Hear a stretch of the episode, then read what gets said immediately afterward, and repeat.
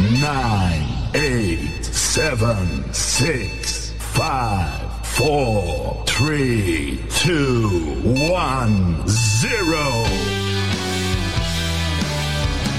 Herzlich willkommen zu Shank.com, eurem neuen Golf-Podcast. Bei uns dreht sich alles um den Golfsport. Liked uns, teilt uns, abonniert uns.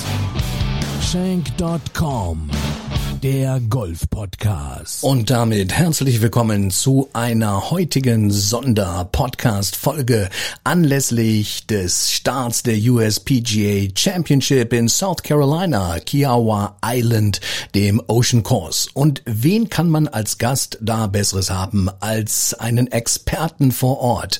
Ich habe heute Mark Immelman im Gespräch. Mark für CBS Sports und für die PGA Tour tätig als On-Course-Announcer, saß in seinem Hotelzimmer und äh, gleich geht das Ganze los für ihn und wir haben ein tolles Gespräch gehabt über ihn, über seine Tätigkeit und natürlich auch mit besten Insider-Informationen über das anstehende Major. Achtung, jetzt wird's international, nicht mehr Deutsch, natürlich auf Englisch. Also viel Spaß mit der neuen Podcast Folge. And I'm very happy to have him in my show tonight. Uh, hello, Mark Immelman. Hello, Matthias. How are you doing? It's so good to be with you. Yeah, nice to be that you are um, in my show. And uh, yeah, normally um, I have a guest and I um, introduce them or I try to uh, see all the sides of the guests that I have in my show. But today I would like to combine it a little bit because we have this very important upcoming tournament, the, the USPGA Championship. And Mark, you are right uh, in South Carolina, actually in your hotel room when we record this little podcast. But first of all, for the very few listeners that don't know who is Mark Immelman, please give us um, your bio, Mark. Uh, I'm just a guy who loves golf. Um, from originally from South Africa. Um, I grew up there in South Africa and was there until I was um, sort of age 20 or so. Um, did my two years in military service. Played golf as a kid. I started at age 13, but I was just a typical South African boy, played all sorts of sports and got to golf as a teenager and then went to the army and then uh, finished with the army training then. It was mandatory back then. And then uh, I caddied for a while on the South African tour, not really knowing what I was going to do. I, I, was a good golfer, but I, th- I didn't think I was good enough to make it on tour. And then I met a few American folks that were playing over there, and they asked, they said to me, "Why don't you go to college uh, in America?" And I was like, "How do you do that?" And um, so they hooked me up with a coach in Columbus, Georgia. I sent a video way back then, and um, they offered me a scholarship to Columbus State University. I ended up going, was four years there in college, and was successful, and then turned professional, and uh, played a few events, but you know was sort of average. And then I was offered a job with IMG. Uh, and so I worked as a player agent over in Europe for a while, lived in London. Mm-hmm. And that turned into me getting more involved on the tour. And I'd always been a, a teacher, if you will. And I started teaching a few young professionals, and that got successful. And fast forward, you know, things are going along well there in Europe. And my old coach at Columbus State calls me up and says to me, Hey, um, we're looking for a new coach. Are you interested in the job? And it, was a nice way for me to get back to the United States. And so I interviewed. They gave me the job. Uh, my my fiance then Tracy and I came to the, the U.S. to Columbus, Georgia, in 2001, mm-hmm.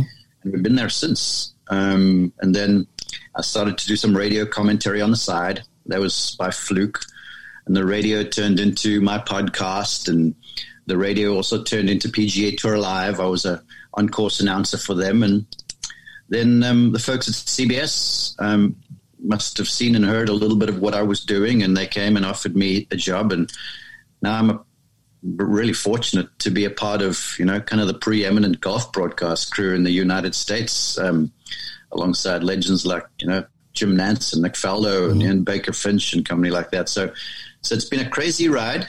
Um, but as I said, I'm just a a guy who loves golf, and, and, golf has been very, very good to me, and very good to our family, in fact. And um, and so now I get to mix it up with some of the best golfers in the world, and it's kind of crazy to believe as I look back on the whole story. Um, but I think deep down, still, Matthias, it's it's just all about this great game you and I both love, and and I'm so thankful that as a young man I found it. Perfect. And yeah, as you already talked, you have many fields and, and I, yeah, I came in contact for the first time with you, um, especially with you or deeper through your podcast that you're running, the On the Mark podcast. I also will write it for the few people that might or don't know it, um, because I'm a big fan of that, um, to be honest. And, um, I, I think I heard all of the episodes because you have also a great mix, and that inspired me to to do a, a German podcast. Um, I'm really very very honest um, because you have players in it, professional players. You have the biggest coaches um, in your podcast, even mental coaches. So a, a very big variety of of different guests, um, and that is really fun. And you give so much information, uh, and I think this is also your your biggest your target and your your goal to to give information uh, to the amateurs, to the to the golfers, how they can even improve their game. Yeah, well, you know, the podcast. I was part of the radio crew that announced the live golf, the PGA Tour, and and my boss then came to me and said, "We're starting this um, the streaming, this on demand stuff. Are you interested?" And I was like, "Yes," because for me, as a young kid growing up in South Africa, the only real access I had to golf instruction, aside from our club professional, was you know magazines. Mm-hmm. And back then, then when I was a kid, I'm 50 years old now. There wasn't the internet, and so everything I read was in magazines and books. And then I got to a place where in the United States, I met some coaches and was exposed to stuff, and I became a teacher. And so, as a teacher, I was always striving to give the best information and to grow in stature. Mm-hmm. And I was a well respected instructor on the PGA Tour and some in Europe, and but I'd never really was recognized for it, I guess. And it occurred to me that there's so many great teachers who no one's ever heard of, mm-hmm. and they just don't have a platform. Mm-hmm. And and they could have the answer to some golfer's somewhere's problem, like a mm-hmm. young, young kid like me in South Africa. And so this came along, and it it gave me a chance to be a voice to a number of people. Mm-hmm. And then on the other side of that, expose a number of listeners to information they might not normally get. Mm-hmm. And so it was perfect. It started really small. yeah, I think my first month I got like 39 downloads, mm-hmm, mm-hmm. but now it's it's grown in the biggest way, and and I'm thankful that people trust us to bring good information to them. Um, I try and get a mix of folks, as you say, because there's more to golf than just swinging swinging the club well. Mm-hmm. And um, so, in many ways, everyone's, in my opinion, is benefiting from it because the listener gets golf insight and golf information. The teacher or, or the guest gets to talk a bit about themselves and, and their philosophy and their approach. And and for me, I'm just I'm the conduit. I'm able to bring all this stuff to everybody, and so it's a cool relationship, and it's it's a real labor of love for me. Yeah, and um, yeah, you sense it when you when you listen and, and uh, into your podcast. I really enjoy all of them, and um, I'm happy when you release um, a new podcast. There's one coming uh, right after this. There's actually one coming up, so uh, I appreciate you talking about it. okay, perfect. So and now we have this actual event, the big event, um, uh, the PGA Championship coming up in Kiawah Island, uh, South Carolina, and uh, you in your hotel room, as I already said, and uh, you you already got impressions because first of all the course I think is the longest on uh, on the tour 7800 yards. It's tough. It's a monster. I, I read something about uh, yeah it's a war at the shore or something like that because um, when we look back in time in 2012 Rory uh, won um, here um, with a margin of eight shots but it was held in August not in May and the conditions were I think completely different to the forecast or what is forecast for for the next days. You were out, I think I heard another podcast. You were out with a Dottie Pepper, I think yesterday or, or two days ago. I, I don't know exactly, but um, tell us a little bit. Um, because we are excited or uh, to look forward to, to the broadcast uh, in Germany. It's just a few hours when, we in the evening when when uh, Sky starts. For us, it's Sky Sky Germany that start um, the coverage. But uh, give us a little information, or not only a little, give us information about um, yeah the course actually. The course is you know, even on a not windy day, it's just demanding. Uh, it's visually intimidating. It's typically Pete Dye, where on either side of the the targets, there's um, punitive penalty areas and they're deep. Um, they're not called bunkers this week. Everything is called sandy areas and little pot bunkers and lots of native grass. And so visually, it, it, it it's always in your mind and the golf travels out and it travels in like a figure 8 mm-hmm. So it travels outward on the front nine, four holes that go sort of into the southeasterly breeze. Then it turns clockwise and comes back inward for a while. And it goes in the same direction until the end of the 13th hole.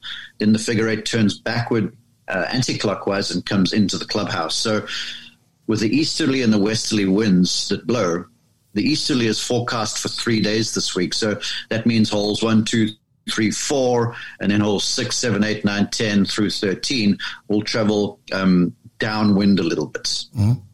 And then, no, one, two, three, four don't, but holes six through 13 travel downwind. But holes one through four and holes 14 through 18 are into this wind. And the wind is very much like you have in Europe. It's, it's thick, it's moist I was talking with Paul McGinley yesterday. He's part of the Sky uh, coverage, and he's Irish. Mm-hmm. And I said to him, I'm like, this reminds me of Ireland. Okay. And he, he said, it. funny, Pete Dye actually said to him because he and Padraig Harrington won the World Cup here back in the 90s. Mm-hmm. And Pete Dye said that the inspiration for the ocean course was Portmarnock over in Ireland. Mm-hmm. Feels the same, sea on the one side, marshlands on the other, winds that crisscross this golf course from all different directions. And so I imagine playing links golf with a whole lot more penalty. Mm-hmm. And um, the place is and and it's in fantastic condition. The past paspalum fairways are beautiful. The greens are smooth, and so if you hit the ball in play, you can play. Mm-hmm. But still, we saw wins in the practice days of kind of the 10 to 15, 18 mile an hour range, and holes coming in like 14 and stuff. I was talking with Jason Day yesterday on the par 3 14th, which is so difficult, 14 and 17. Uh, he had a three iron from about 180 yards, mm-hmm. and normally he'd be hitting three iron from about 240 or so. Mm-hmm. Collin Morikawa, I caught up with him on the same hole, hit a little five wood to this par 3 mm-hmm. was playing about 185 yards. And so into the wind is going to be so hard. Okay. And downwind, you'll be able to play some offense a little bit.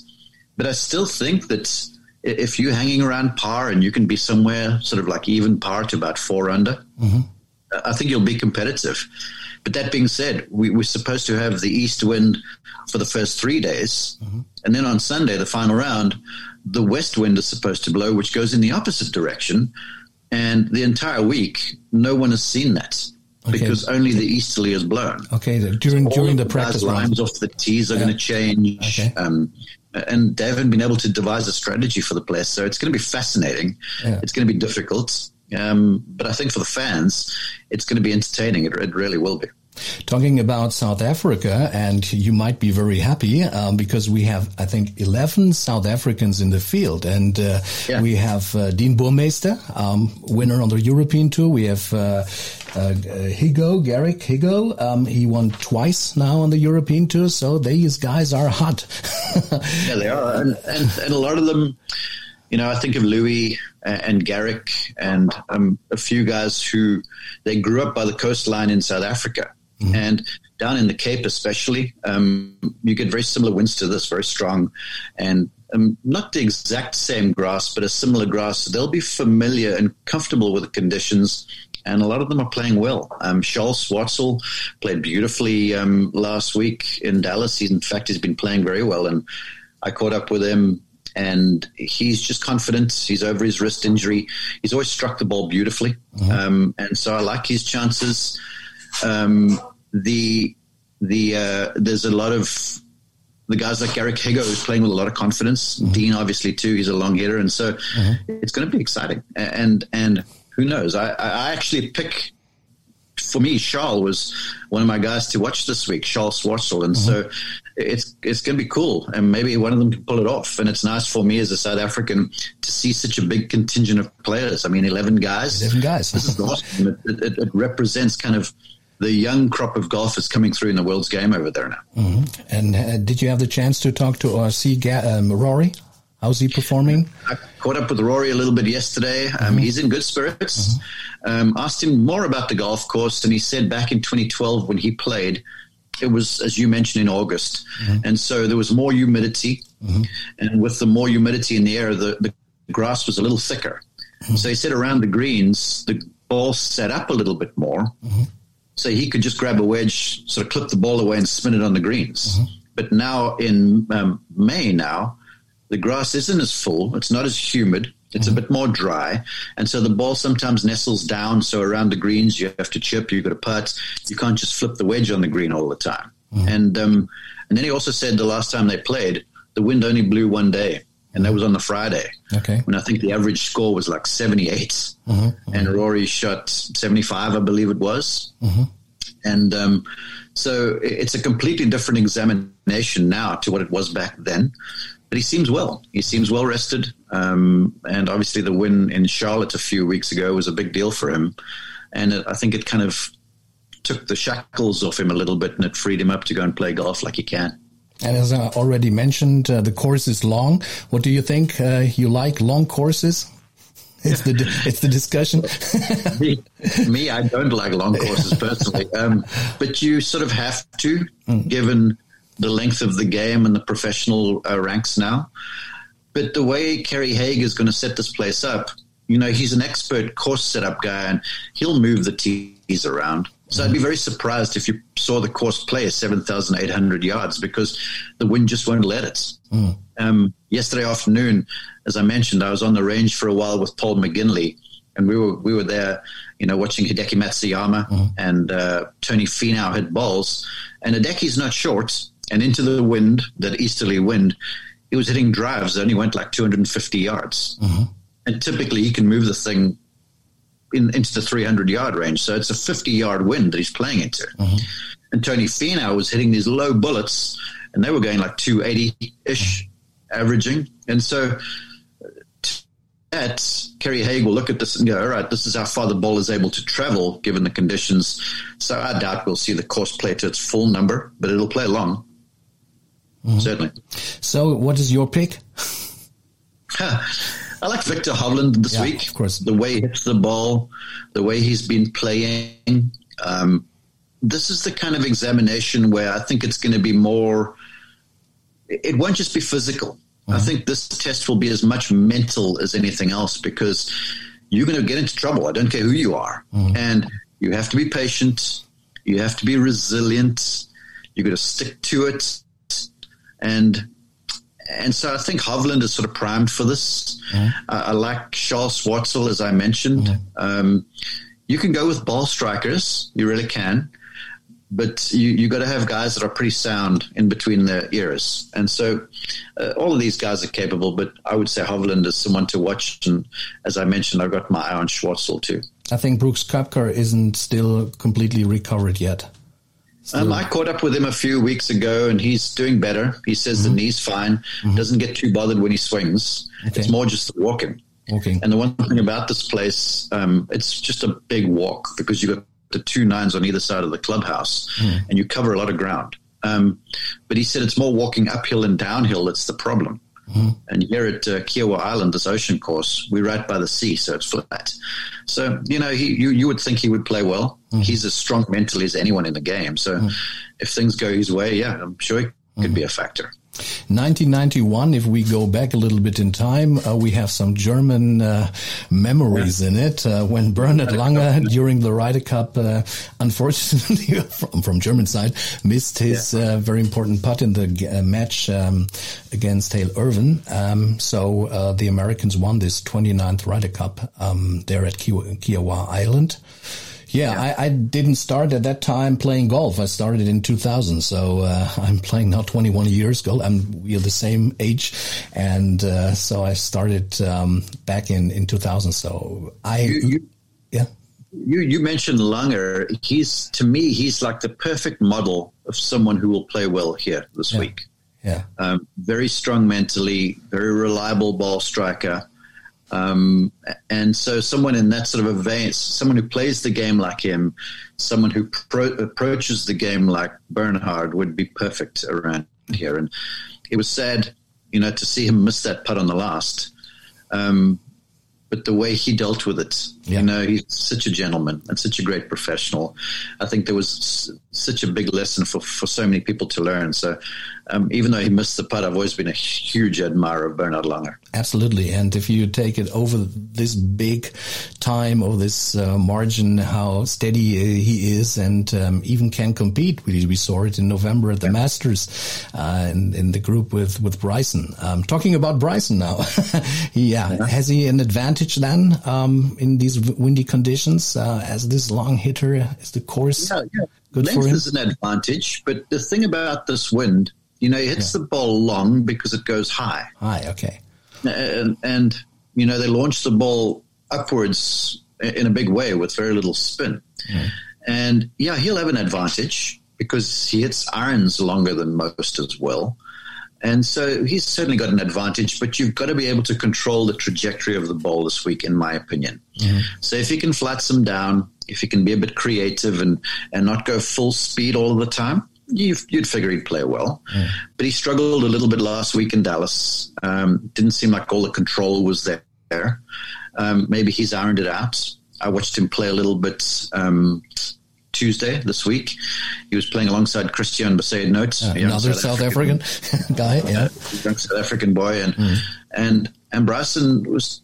I mean, he looked pretty solid, um, but you never know. It's it's going to be a lot off from today through Sunday, but you would expect someone of his caliber um, to to to be around Sunday to have a chance.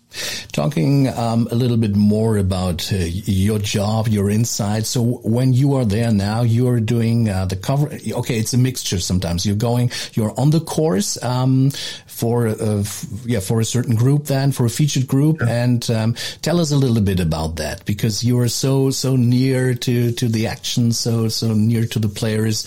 What does a what does a, a, a day look like? A working day for you? Well, working days, a lot of my work starts before the round even starts um, to go and to, to do course reconnaissance and, and to get an idea of, you know, where you can go, where you can't go. Um, because my job as an on-course announcer is to tell you things that you can't see on TV. Um, I mean, if I told you exactly what the guy, uh, what you're seeing, that why wouldn't be a worthwhile job. So, when I'm scouting the course, it's about finding areas, you know, getting insights from players, that sort of thing. So it starts well before the event, and then on the day of the uh, broadcast, um, like right now, I, I'll I'll sit and watch some of the coverage, see how some of the golf courses playing. Um, I'm just you know going through notes, you know, getting my yardage book ready. It's actually sitting right next door to me over here. I'm sort of ready to go because this is all my stuff. Okay. And um, then we'll get to the course. I'll go and watch guys loosen up a little bit. Um, go have a quick peek in their golf bag before we go to see if there's a club maybe that's changed or something. Um, so when you get a, a signal from a caddy, then you know, okay, it's not three iron. This is a driving two iron he's put in or something like that. So there's a lot of that. And then on the course, I'm just looking for interactions by players and caddies. I'm looking for wind shifts. I'll tell you about the lie of the golf ball a lot of the time. And then just, again, things that you won't see. Because when they cut the camera to the guy, there's stuff that's happened that you're not aware of. But and that's you sort are of my job. But you are following um, for the day uh, just one single group, one featured group, or you yeah you just uh, for one just- group you're doing just, that. Mm-hmm. Just one group, unless they go badly. You know, if if sometimes you've got a situation like two weeks ago in Tampa, Mm-hmm. um, three whenever it is, it's all blurring. Um, I joined a group and they were in contention. Max Homa was one of them, and television went on and they made a few bogeys and were sort of out of the story. Mm-hmm. So then the producer sometimes will move you to another group or to someone who's making a run. Okay. Um, if so, so my job's a little fluid. I'll prepare for a group like this afternoon when we go in for some relief. I've got the Dustin Johnson group, so I'm prepared for them, but that might change. Um, so it's a very fluid job, but in essence, I'm just walking the golf course and kind of looking for stuff that you might not see and then it's my job to share that with you. So you get uh, the best insights Yeah, uh, I've got a great of all, and, I've got a very good and, and uh, I think also, um, yeah, the caddies, the talking, and this is so so important. And not only important, it's so exciting to to see all these things and to hear those things. And even if you are or when you are a part of the circus, I call it a circus. When you move in from one place to another from tournament, because you do it for almost um, every tournament, or not, or you know, if we we're in a run right now um, with CBS where from the Masters we basically go through um, the Northern Trust event, which is the first event in the FedEx Cup playoffs. So that's um, three, two and a half, almost three months, I think it is. And so yeah, there's it's week in, week out. I think I've got 15 events um, yeah over the next few months, and so yeah, I, I, I've we've got a little break uh, CBS because when the US Open is on, that's an NBC tournament, and when the Olympics is on, that's an NBC event, and when the Open Championship um, is on down in Royal St George's, we've got that week off too. But otherwise, we've got everything. So yeah, it's a it's a traveling show. Um, it's fun to be a part of, and uh, it's every every week, every day is kind of a new experience. But the the routine of it all remains the same. But uh, then you also commentate um, on some some days. Also, you commentate directly from from the booth. Yes, I do. Um, that'll typically be if, like on the weekend CBS show, I'll always be a, on the ground. I'll be a, a, a roving announcer. Um, sometimes, if you hear me on Thursdays and Fridays, um, that's a CBS event, and I'll be in the tower alongside Nick Faldo or someone. So that, that's just Thursdays and Fridays. But on Saturdays and Sundays, um, I'll be on the ground. That's my job. And Dottie Pepper is also well known. I know her for many years uh, from the coverage. She's a colleague and um, yeah, doing the same thing. She's yes. I, I'm I'm Dottie's wingman. She's the lead rover for CBS, Oh, um, and and I'm her. I, I'm number, I'm the number two guy, I guess. Um, and yeah, she does some of the Thursday Friday shows also once in a while, but then on the weekend, her and I are on the ground. That that is our job. Perfect. And then you still, uh, yeah, you have time to play golf on your own. No, But you have family also in, in Columbus. You, you have to go, go to uh, spend Um, family time. I don't play much golf because you know, on when I'm home, I, I want to make sure that I'm there with my family. Um, my daughter Isabel is into golf a little bit, so How old is she? How old is she now? She's, thir- she's into she's 13, 13. and so I'm kind of her dad and coach. And so if I go to the course with her, it's to watch her hit Mm-hmm. and, and watch her play a little bit. So I don't play much. Uh, I played once yeah recently. I gave a playing lesson to someone, and I played horribly. So uh, I'm back in retirement. I'll just talk about the game. But what I also like, uh, your videos that you do on your Instagram handle or on your Instagram page, um, where you yeah, do some some uh, drills, uh, sometimes videos. Um, I really like them. Very Yeah, very I'm- good. Well, I'm, I'm a golf teacher deep down. You know, that's why I think I might have uh, gotten the the roles that I have because I'm in the position to to see the game from a coach's perspective, um, as a part uh, in, in in contrast to an, a player, a former player, or a, a professional broadcaster. So deep down, I'm a teacher, and when I get the time, I, I like to put out some videos, um, just little tips, you know, quick stuff that folks can go and try.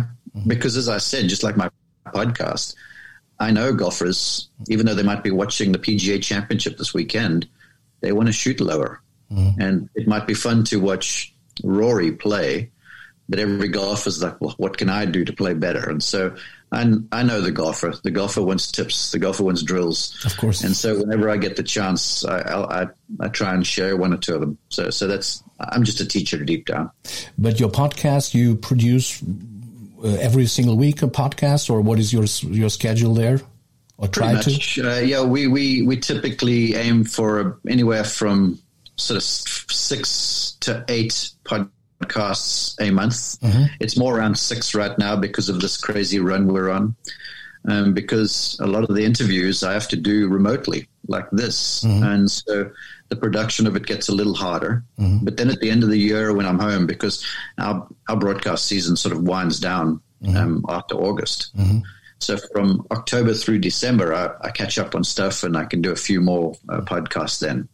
And sometimes you sometimes you can do them also in this nice hotel room where you're in now. Actually, It depends. Very nice. I like I like the curtains behind you. The view is nice. I've got the ocean just outside. Is it too. is it near now? You're you're next to the course. Where where your where's your hotel? Actually, We're, yeah, we're, we're on the island. We're about 15 minutes from the course. oh, perfect. Um, the uh, but but to the I I was saying to the November well the, the after the season um, podcasts, and then then when I'm on the road, a lot of the interviews here, like last week when I was in Dallas, I had a few scheduled for the On the Mark podcast, and the hotel Wi-Fi just wasn't stable enough. Okay, that's a problem. Yeah. So yeah, so it is a bit of a problem. So that's where the remote the, the remote thing becomes a challenge. Mm-hmm. But as much as possible, we try and keep it going on. Perfect. Yeah, we also must talk about Trevor before we before we uh, leave. Trevor, how is he going? He's also working for um, CBS, yeah, for as a commentator. I I, Yeah. I listened Yeah, he is. to him. Um, yeah, Trevor works for CBS. He also works for the Golf Channel a little bit. Mm-hmm. Um, he's not playing competitively very much anymore. Mm-hmm. Um, but he's to me, he's an expert. He's an expert announcer because he brings that playing emphasis, so you can sort of share that with the viewer. But he also thinks about the game in in more of a a developmental approach. And so he's got a great way of describing things to people. And, and, and I think he's going to do very well in the broadcast um, arena. And, and he's well spoken. Um, and he's got good experience. And so, yeah, he's, he's, he's part of the CBS crowd. Um, he, as I say, also does some work for Golf Channel. And when he's on the Golf Channel, I think he's superb at what he does because they have a Golf Central show. And when he's on there, mm-hmm. he's a great analyst of the game perfect. and uh, and I think he does it very well. So yeah, it's it's fun, and a lot of folks have said to us they really like well, the Immelman brothers are becoming like the McEnroe brothers in Yeah. tennis. I mean, that, that was a fantastic compliment, and if mm-hmm. it ever happens, that would be awesome. Mm-hmm. But right now, we're just two you know South African guys who have become American citizens who are getting to talk about a great game, and you know, and we're both just so very fortunate. Yeah, and it's good to to be together when you're on the tour and when you see yourselves, and that's as brothers. That's that's uh, really really fine. I mean, there's a lesson in that for people because we two kids. We got three three in our family. We have a sister Michelle between us. How old is Trevor uh, now? How, uh, Trevor is how old? He's the youngest of the three. He's 41. He's forty-one. okay. mhm. yeah. And we we just two kids from a small town in outside of Cape Town in South Africa, and now we are on the PGA Tour mm. broadcasting. It's crazy, crazy. to- if you really think about it. Anything's possible. If I look back, I think all of the South Africans, and this is just my personal opinion, have so great swings. And uh, I really, I love Retief Goosen. I love Ernie Els swing. And still, uh, for me, okay, this is just my, my opinion, my view. I, I really like them and so relaxed, but so powerful. And um, this is really something special. So, Uh, South African folks are just athletic, and they play all sorts of sports. And and, and you you reference Goose and Ernie, and you know back before that, even you know obviously Mr. Gary Player, Of course. Um, and there've been so many great golfers throughout the years: Nick Price, Mark McNulty, David Frost. Now you've got this young crop of people, sort of led by Louis uh, Oosthuizen and Branden Grace and Charles Charles, then the youngsters coming up under, underneath there. Erik Van Rooyen is a beautiful golf swing. Um, the- it's just something. I think it's just the athleticism. yeah. And kids get out there and play. And when I was growing up, there wasn't much instruction. You just kind of learn playing. And a lot of it is still the same way. You know, it's not like the South Africans are very taught. They just get out, they grab a club, and they go and play, and they sort of develop that way. And I think that might be why um, a lot of them just swing the club so beautifully and so powerfully. Mm-hmm. Perfect. So, Mark, uh, it was a pleasure for me to have you on my show, and uh, we're looking forward, uh, yeah, to the first round of the PGA Championship. Um, I must, uh, when we finish, I have a first uh, uh, blink on on the leaderboard, how it develops, how the scores develop, because yeah, this might be this not only might be, but it will be very tough, as as you mentioned. And thanks for taking your time. it was really a big pleasure for me for my German podcast, shank.com. it was a pleasure to be with you. Uh, keep up the great work, and I look forward to one day, um, you know, watching your podcast grow into something good too. Because you're doing a good thing. You know, if you can, if I believe if you help people and you provide a service to people and a worthwhile service, that's great. And golf is such a great game, and um, you and me and whoever else is custodians of it, you know, helping people to get better that's awesome because golf is golf is fantastic, and if you can play the game well, um, everyone will benefit. Mark, take care, and uh, I will have a close eye on you this weekend. but I know you always do a perfect job. Thank you. I appreciate you guys. Bye. Das war Mark Immelman von CBS Sports. Ja, und er hat uns ja unwahrscheinlich Lust gemacht auf die PGA Championship. Schön, dass ihr wieder eingeschaltet habt. Falls euch diese Folge gefallen hat, äh, hinterlasst doch bitte eine positive 5-Sterne-Bewertung auf Apple Podcast. Bis bald. Ciao.